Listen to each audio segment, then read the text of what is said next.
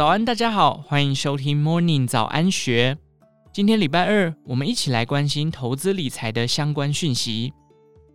面对全球市场不稳定，通膨压力与日俱增。根据主计总处最新公布，今年四月消费者物价指数年增率百分之三点三八，连续两个月破百分之三。手上的钱变得越来越薄，这对于未来正在进行退休规划的民众并不是好事。如果想要安稳退休，除了及早开始准备之外，对于退休理财该如何规划呢？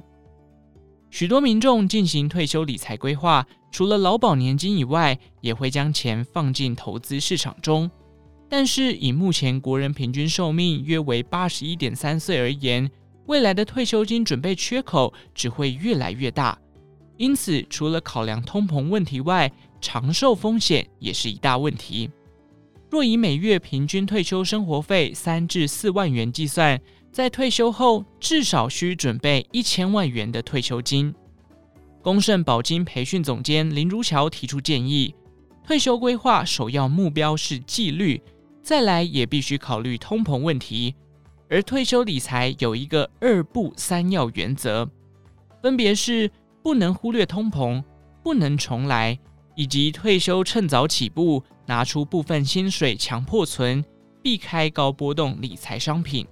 林如桥指出，根据劳动部统计，国人平均退休年龄为六十三岁。若想未来退休有足额的生活费，除了需要提前做退休准备之外，更要注意通膨是否会侵蚀到退休金。而只要每年有百分之二的通膨，三十五年后资产价值将缩水一半。这也代表，若民众以为退休金存一千万元可能够用，但在通膨影响之下，三十五年后的货币价值仅剩下五百万。当真的面临退休之际，这样的货币价值可能也不足以应付退休所需。薪水多少比例需拿出来做退休规划？公盛保金资深行销副总詹彩珍建议，不妨参考一三六原则来分配预算。以年薪五十万左右的年轻人为例的话，用来规划风险保障，例如寿险、医疗险。意外险保障的年缴保费约为五万元，也就是收入的百分之十，其他的百分之六十则作为生活开销，剩下的百分之三十则可用来做退休储蓄或投资。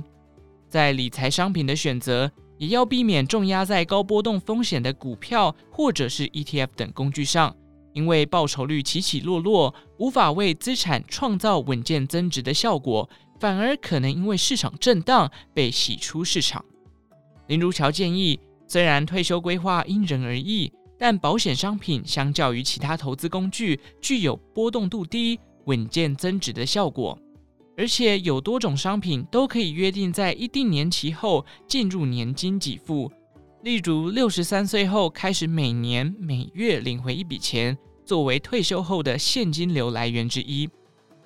至于险种的部分，则可以考虑具有寿险保障的利变型寿险。在存退休金、累积资产的同时，也兼顾了家庭责任风险转嫁，适合小资族或者是上有老下有小的三明治族群，作为长期规划退休的用途。以上内容出自《今周刊》数位内容部，详细内容欢迎参考资讯栏下方的文章连结。最后，祝福您有个美好的一天，我们下次再见。